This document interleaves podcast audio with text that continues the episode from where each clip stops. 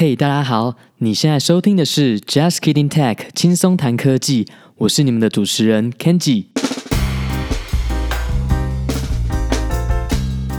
在这个频道，我们会听到美国矽谷软体工程师第一手的经验分享，跟大家聊聊如何在瞬息万变的科技业持续学习与成长。我们会谈到软体开发、工程师职涯发展，以及美国科技公司的八卦等等，帮助大家持续学习，成为更好的工程师。欢迎来到第一季第三集。今天要进入大家都很感兴趣，但总是不好意思问的话题——薪水。我想你们多少都听说过美国科技的薪资，诶，给的还不错。但实际上的薪资结构包含了哪些项目？科技公司给的薪水实际的数字又是多少？家庭年收入三十万美金，在湾区的生活可以过得很宽裕吗？我们都会在这一集给大家解答。在正式进入今天的主题之前呢，首先要先跟你们说一声新年快乐，很感谢大家对于过去两集的支持。那在过年期间，如果你有遇到一些亲朋好友，他们刚好对科技业，尤其是美国软体业感兴趣的话，欢迎推荐我们的 Podcast 给他们。使用 Apple Podcast 收听的朋友，也麻烦你们在节目下方留言跟给我们评价。那大家如果对我们节目有任何的问题还有回馈的话，也请到 Facebook 还有 IG 留言给我们。那今年刚好是鼠年。所以祝大家在新的一年都能够鼠巴拉细，朝自己的目标迈进。好，那我们就废话不多说，正式开始今天的节目吧。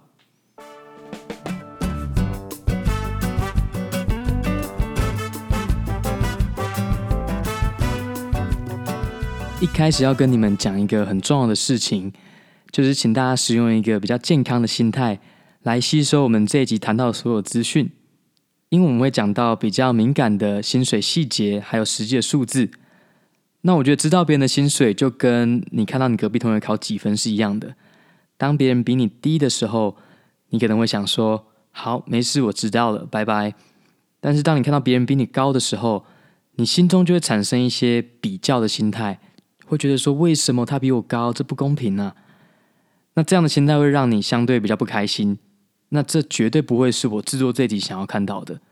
我希望大家利用这些资讯，在下一次找工作的时候，能够很清楚的知道自己合理的薪资范围在哪里，而不要公司给你一个相对低的 offer，你就傻傻的接受了。另外，这集会讲到很多数字，为了大家方便起见，我们会把所有相关的连接放在节目资讯栏里头，所以你们只要专心听 podcast 就可以了。好，关于美国的薪资结构。一般来说，你如果拿到一个美国公司的 offer，关于薪水的部分上面至少会提到两个东西，第一个是底薪，第二个是股票。底薪的部分就很好理解，就是每一年你可以拿到多少的现金。股票呢，上面写的金额通常会是你将来四年可以拿到的总额。所以，比如说你如果签约的时候上面是写底薪十五万，股票四年总共给你二十万，那你每一年大概可以拿五万块钱的股票加上十五万块钱的现金。年薪大约就是二十万。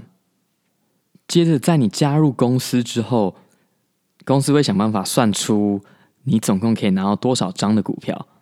通常算的方法就是根据你加入前后的时间点去算公司股价的平均。所以，假设你加入的时候股价大概是一百块钱，那你四年可以拿到的总股票张数就会是二十万除以一百块，大概就是两千张。那分成四年的话，你每一年大概可以拿到五百张的股票。所以也就是说，在你加入公司以后，你未来四年可以拿到的股票张数就确定了。那如果幸运的话，公司发展的很好，你就多赚了一些钱；如果发展不好的话，就是你必须承担的风险。好，除了底薪跟股票以外，大部分公司也会在每一年根据你的绩效考核结果发放现金的奖金。那这个奖金会是用 percentage 的形式来代表，比如说十 percent 或十五 percent。那有些公司呢，就会在 offer 上写说，我们预期每个人在每一年至少可以拿到十 percent 的 bonus。那你就可以预期，你底薪十五万的话，你每一年至少可以再拿到一万五的现金奖金。好，刚刚讲到的这些都是你每一年可以固定拿到的。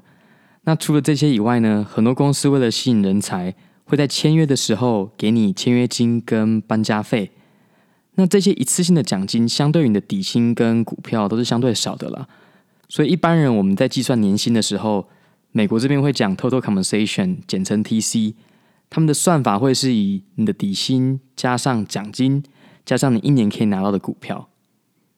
但是总是有一些例外，比如说像 Facebook，他们听说最多给新人的签约金是可以到十万美金，那就是不小的一个数目嘛。所以我自己认为比较合理的 TC 的算法会是你的底薪加上奖金，加上你拿到的股票，再加上你把签约金跟搬家费加起来除以四，这样我觉得才是一个比较可以合理反映你年薪的算法。诶，你们可能会想说，那四年之后怎么办？因为股票是签四年的嘛，所以四年一到，股票发完了，那不就只剩下底薪了吗？对，所以公司为了弥补这一个部分呢，会在每一年绩效考核的时候帮你调到底薪。除了这个以外，还会给你一个 refresh。这 refresh 是什么意思？它就是在帮你签一个分四年给的股票。那想当然嘛，就不会比你签约加入公司的那一包还要大包。所以就我所知，一般人如果你不是在 Facebook Google，这 refresh 会是相对少的。所以你四年之后，等于还是会被迫降薪。这也就是为什么大部分人在公司待了两三年之后，就会准备开始换工作了。好，刚刚讲的东西大部分是适用于公开上市的公司了，因为如果你的公司没有公开上市，那你的股票就没有办法变现嘛。所以针对 private company 呢，他们会有一些不同的方式来给你股票，有些会给 options，有些给 RSU。那由于篇幅的关系，这边我们就不多做介绍。如果各位对这块很有兴趣的话，我们可以考虑在另外一集再跟大家解释。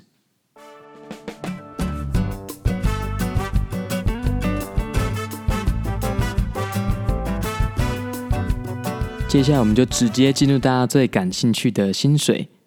我们先从两个比较重要的数字开始谈起好了。首先是台湾在二零一八年的家庭收入中位数是八十八点六万。大家知道中位数是什么吧？中位数就是你把一串数字由小排到大，排在最中间的那个数，我们就称为中位数。千万不要跟平均数搞混哦。然后我们这边用的是每一户嘛，所以你可能一户有一个人以上，可能一个或两个有收入。这边是用每户的中位数来当做我们比较的标准。好，台湾是八十八点六万台币，那美国呢？美国在二零一八年的收入中位数是六万三千块美金，也就差不多一百九十万台币。那美国是台湾的两倍多，还不到三倍。有了这两个数字，我们继续放大来看。首先，先看加州，加州在二零一八年收入中位数是七万五千块美金，比美国人的整体高了一些。好，我们继续放大，我们放大到旧金山湾区这边。湾区这边沿线有非常多的城市，我就不一一列了。但是大部分城市他们的家庭收入中位数都落在十万美金到十二万之间。好，所以已经比美国人大部分美国人收入还要高出了许多。好，那你们要不要猜一下前三名收入高的城市是哪些呢？好，首先是第三名，第三名是 Palo Alto，他们的家庭年收入是十四万七千美金。那如果大家熟悉的话，Palo Alto 是很多西谷科技公司 CEO 很喜欢住的地方，所以他们的房价也很高。包含 Facebook CEO Mark Zuckerberg 跟苹果的 CEO Tim Cook 都住在 Palo Alto。我自己就有曾经两次在跑阿头的市中心遇到听库克的经验。好，接着是第二名，第二名就让我比较惊讶一点了。第二名是一个在中湾的城市，叫做 San Carlos。他们的家庭收入中位数是十五万两千块钱，因为其实这边大部分的科技公司会分布在北边的 San Francisco，跟南边的南湾，也就是 Mountain View 啊、Sunnyvale 到 San Jose 这一块，所以第二名会让我有点压抑。好，再来是第一名，第一名是 Cupertino，他们的收入中位数是十五万三千块钱。那 Cupertino 呢，也就是 Apple 总部嘛。尤其他们在这一两年又盖好了他们的新的 headquarter，是一个飞碟形状，所以想必也是很多人移入，导致他们这一区的薪水特别高。在这边补充一个冷知识，你们知道中产阶级的收入范围是落在哪里吗？一般来说，我们会把家庭收入中位数乘上三分之二到两倍，这段区间会定义为中产阶级。所以像你如果在 Cupertino 或是 Palo Alto 这些中位数为十五万的地方，你赚的钱如果是落在十万到三十万，就是代表传统定义上的中产阶级；超过三十万会变成是上层阶级。哦，所以这个标准相当高哦，你要赚到三十万都还算是中产阶级。好，看完了这些地区性的资料，那我们直接来看这些科技公司实际上给的薪水有多少吧。那我们这些薪水资料，你可以透过很多地方都可以查到，包含大家最熟知的 Glassdoor，但因为它其实资料量是比较久之前的，所以无法比较无法反映现在的薪水状态。那如果你想要看到，比如说薪水的分布的话，你可以去 Paysa 这个网站，它会画一些曲线来告诉你，比如说百分之二十五的人是领这个薪水，百分之五十的人是领这个薪水。以此类推。另外，在 LinkedIn 你也可以上传你自己的资料，然后可以看到其他公司的薪水。不过，就我目前观察，他们的资料量还是比较少。近几年比较多人在看薪水的网站是一个叫做 Levelstar（FYI）。这个我们在上一集讲等级的时候也有介绍到。它除了提供不同公司的等级对应之外，也提供大家分享自己的薪水，所以是相对比较新、比较准确的。不过大家也要注意一点，因为会主动分享的人，他们的薪水通常都比较高，所以在上面看的的确都是比较偏高的薪水。那另外有一些论坛，比如说在美国有一个 Blind，你必须要用公司的 email 才能够登入，里面也会分享自己的 TC Total Compensation。你如果问问题没有附上你的 TC，还会被小米骂。在中国有个一亩三分地，也是一个论坛，需要加入会员才行。也有个地方可以晒大家的包裹，讲自己的薪水的细节。那以上分享这些网站，大部分都是用户自己提供薪水的资料，所以有的时候不见得那么精准，因为每个人计算 TC 的方式可能不太一样，或是说只有薪水比较高的人才会去分享这些薪水。所以如果你想要知道精准的底薪的话，可以到 H1B Data 还有 Visado 这两个网站。美国政府有规定，你在申请工作签证 H-1B 还有绿卡的时候，公司必须把这个人的底薪揭露出来，然后这些资料最后都是公开的，所以都可以查得到。不过这些资料只有包含底薪，所以你也无从得知他们股票是领多少钱。唯一的例外算是 Netflix，因为 Netflix 他们的薪资结构比较不一样，他们基本上就是给你现金，都是以底薪为主，你最多可以把五 percent 的现金转成股票，所以你看到的薪水资料就是他们 Netflix 拿到的钱。一般来说，在 Netflix 当资深软体工程师，大概可以领到四十万美金到五十万的薪水。接下来我们来讲一个 Facebook 的数据点，这边以一个一五的包裹，也就是资深软体工程师为例子。呃，如果你不熟这些软体工程师的等级代表的意思的话，可以回去听我们上一集。好，在这个包裹里面呢，它的底薪是二十万块美金，股票四年是八十万，签约金是十万块钱。那 Facebook 还有额外的十五 percent 的现金的 bonus，所以按照我们前面 TC 的定义的话，它总共可以领到二十万现金加二十万股票加三万块的奖金，再加上十万块分成四年，我们就算两万五。好，所以总共可以拿到四十五万五千的 TC 这个包裹。算是还蛮多的啦。讲完了 Facebook，我们来看看 Google 的薪水。Google 这边呢，我有一个比较有趣的数据，因为之前在 Blind 上有人把 Google 内部的资料从 L 三到 L 七，他们 Total Compensation 总薪水的分布稍微写出来。那里面除了讲薪水的中位数之外，也有提到，比如说你多少薪水是赢过一 percent 的人，多少是十 percent、二十五 percent、七十五 percent、九十到九十九。有点像我们以前在考机测的 PR 值，那我们这边就以中位数为例就好了。有兴趣可以点我们节目资讯栏里面连接去了解。那在 Google L 三的 TC 中位数是二十万，L 四是二十六万，到了 L 五，也就是资深工程师，你可以拿到三十三万。L 六呢，则是到四十五万美金的水准。最后是 L 七。是六十七点五万，所以从这份资料我们可以了解到，Google 内部的薪水分布大概是怎么样，等级占了一个非常大的比例。所以同样是在 Google，你刚毕业进去的人，跟你在里面当资深工程师，这两个领的薪水可能会差了好几倍。最后，我们来看一个比较有趣的资料，就是二零一九年给薪最高的科技公司。这份资料是由 Levelsta FY 统整出来的。他们的方法是这样的：他们把所有回报给他们资料，按照不同的等级做分类，然后按照每一个公司去排出薪水的中位数，用这些中位数来算出排名。好，我们先来看 Entry Level L 三，通常需要零到两年的经验。这边的第一名是由 Lift 拿下，他们可以给到二三万四千块的薪水。这边的薪水讲的都是 TC，然后这些是中位数。接着看 Engineering Two，也就是 L 四，通常需要二到五年的工作经验。这里的第一名是 Airbnb，他们可以给到三十三万四千块的薪水。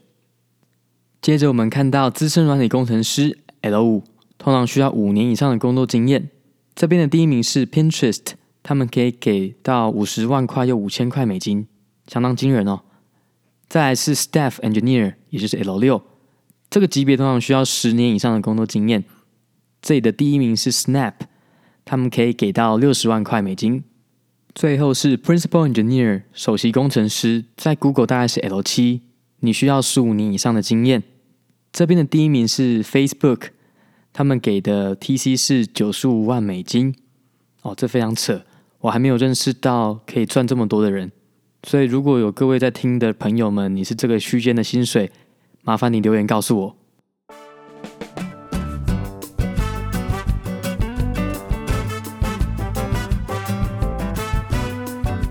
好，听完了这些薪水资料，大家不知道有没有吓到，觉得比自己想象中的还多？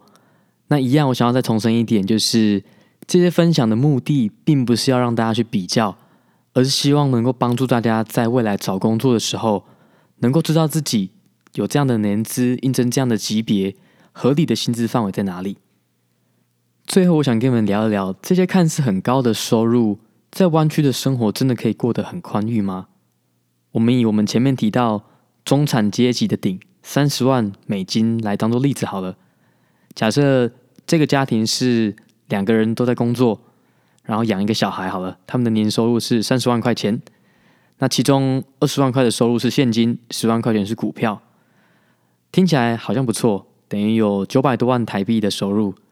但是美国的这边的税是非常重的，在加州你除了必须付联邦税以外，还必须付加州的州税，所以光是这些税加起来，大概就是去掉你的三分之一。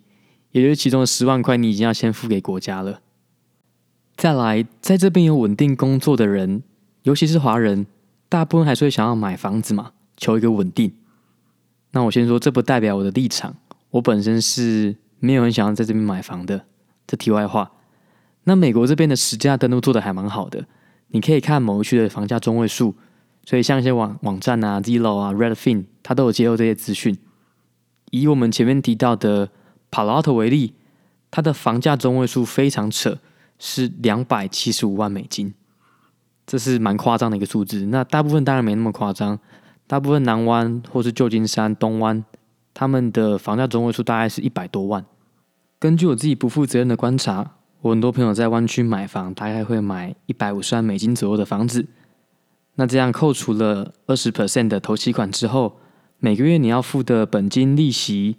房屋的保险以及房屋税大概是七千块美金，那也就是说，一年你大概就会花八万四千块在房子上面。